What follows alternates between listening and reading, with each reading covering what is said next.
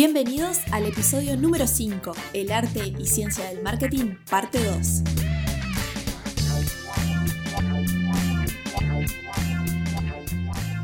En la definición que utilizamos de Philip Kotler, habíamos dicho que el marketing es social y administrativo, y que es un arte porque requiere creatividad y ciencia porque necesita estudio y análisis de datos. Y, y también habíamos dicho que lo que hacen los profesionales de marketing, los marqueteros, es lograr encontrar lo que las personas quieren o desean para satisfacerlo de la forma más eficiente. Estábamos definiendo los puntos de un plan de marketing que son definir el público objetivo, analizarlo, reviso mi competencia, los canales de distribución que voy a utilizar, desarrollo un marketing mix, evalúo los costos y lo controlo. En la primera parte definimos el mercado meta, mi buyer persona, los métodos de segmentación, el proceso de compra y el ciclo de vida de un producto. Y nuevamente acordate que podés pausarlo, reescucharlo y tomar nota para que no se te pierda ningún concepto importante. Bueno, para continuar con la estrategia, ahora vamos a ver un tema crucial en marketing para definir cualquier plan, el mix de marketing. Esto lo podríamos hablar por horas, pero resumamos lo más importante. Se le conoce como las 4 P del marketing. Estas son producto, precio, promoción y plaza. Producto, precio, promoción y plaza. Producto es todo sobre mi producto o servicio. Lo defino bien, qué necesidades satisface, qué características tiene, qué embalaje, el ciclo de vida, cómo se diferencia, todo. Plaza. En el punto plaza vamos a definir cómo llegar a los segmentos. Tengo que definir canales y estrategias de distribución. En el caso de productos, los canales de distribución pueden ser le vendo a un mayorista, a un distribuidor, a un minorista, un representante de ventas o directamente al consumidor final.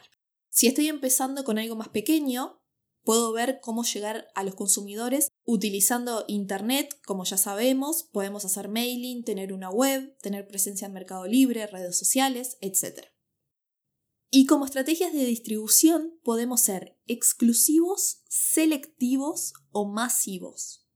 Es decir, voy a vender a un solo lugar o a todas las tiendas. ¿Por qué es una decisión estratégica? Porque si estoy presente solo en algunos lugares, los consumidores percibirán determinados atributos, estilo, etc., dependiendo del punto de venta en que se encuentre. En promoción, bueno, promoción son todas las acciones de publicidad y promoción que se llevan a cabo para vender. Les digo una sigla muy importante en la publicidad, AIDA. AIDA es el acrónimo de atención, que es captar la atención del potencial cliente, interés, algo que además de llamar la atención, te haga quedarte en la publicidad. Deseo, nace el deseo y las ganas de obtener ese deseo. Y acción, pasar del deseo a la acción, o sea, comprar. Aquí puedo tener publicidad en medios masivos como son la televisión, radios, revistas, internet, y tengo que tener bien definidos qué alcance y frecuencia se necesitan. También puedo realizar la venta personal. Una vez un profesor en técnicas de ventas nos dijo, no hay publicidades buenas o malas, hay publicidades efectivas o no. Y fíjense en esto, ¿cómo sabes si es efectiva? Porque le das una razón para comprar tu producto. Y promoción, puedo hacer sorteos de premios, cupones, muestras. Además están las relaciones públicas que pueden ser realizar patrocinios, presencia en ferias y eventos, etc. Aquí tengo que tener presente qué voy a transmitir, qué contenido quiero que se asocie a mi marca, la exitosa campaña de Think Different que mencionamos al principio de Apple, la misma no trata de vender computadoras ni de tecnología, es acerca de una idea, cambiar el mundo. Y eso es el marketing emocional, el conectar con el consumidor, y Jobs sabía bien cómo hacerlo. Por último, precio. Definir el precio es una decisión económica y estratégica. Hay muchos factores para definir el precio de tu producto o idea. Te voy a pasar algunos métodos. El método básico es bastante fácil. al costo total de tu producto le agregás el margen de beneficio que querés. Es decir, que suma el total de costos fijos y variables y luego determina el porcentaje de utilidad. Si querés ganar un 40%, por ejemplo, entonces agrega ese porcentaje al 100% y multiplica 140% por el costo de tu producto para obtener el precio de venta. Además, antes de decidir que ese será tu precio final, ten en cuenta qué valor tiene para tus clientes. Hay cosas intangibles que le agregan valor o si es algo muy diferenciado. Si te pasa que es algo muy diferente, puedes introducirte en el mercado con un precio más elevado para reembolsarte tus inversiones y luego bajarlo. Esto lo hacen, por ejemplo, las marcas de ropa al lanzar prendas exclusivas de temporada que luego bajan de precio.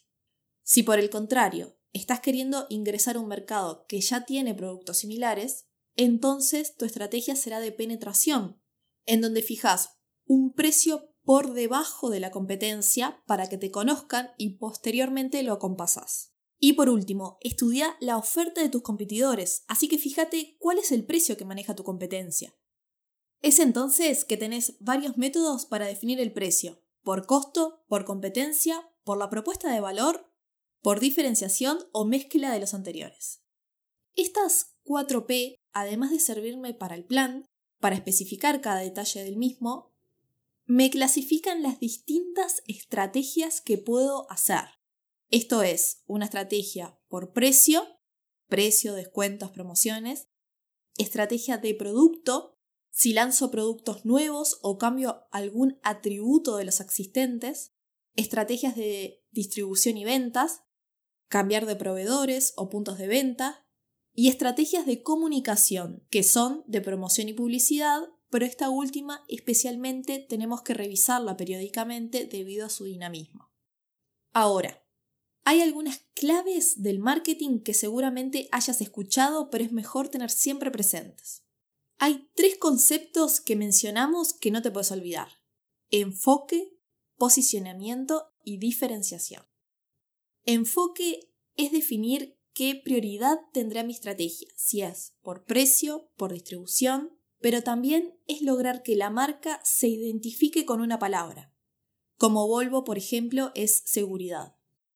Posicionamiento. El posicionamiento es el lugar que ocupa mi producto o servicio en la mente del consumidor. Puedes visualizarlo como una especie de ranking en donde más o menos hay dos o tres nombres de marcas por producto o servicio. Y hoy Vivimos en un mundo en el que constantemente los productos compiten por nuestra atención. La cuestión es lograr ganar un lugar en la mente del público, en ese ranking, ser los primeros. Y una vez en la mente de las personas es muy difícil de mover. Acá podemos decir que sabemos que en marketing el que pega primero pega dos veces. ¿Y esto por qué? Bueno, porque el que se lanza primero en un mercado es quien logra la atención del consumidor y queda posicionado en su mente. Siempre recordás el primero de algo, pocos el segundo y menos el tercero.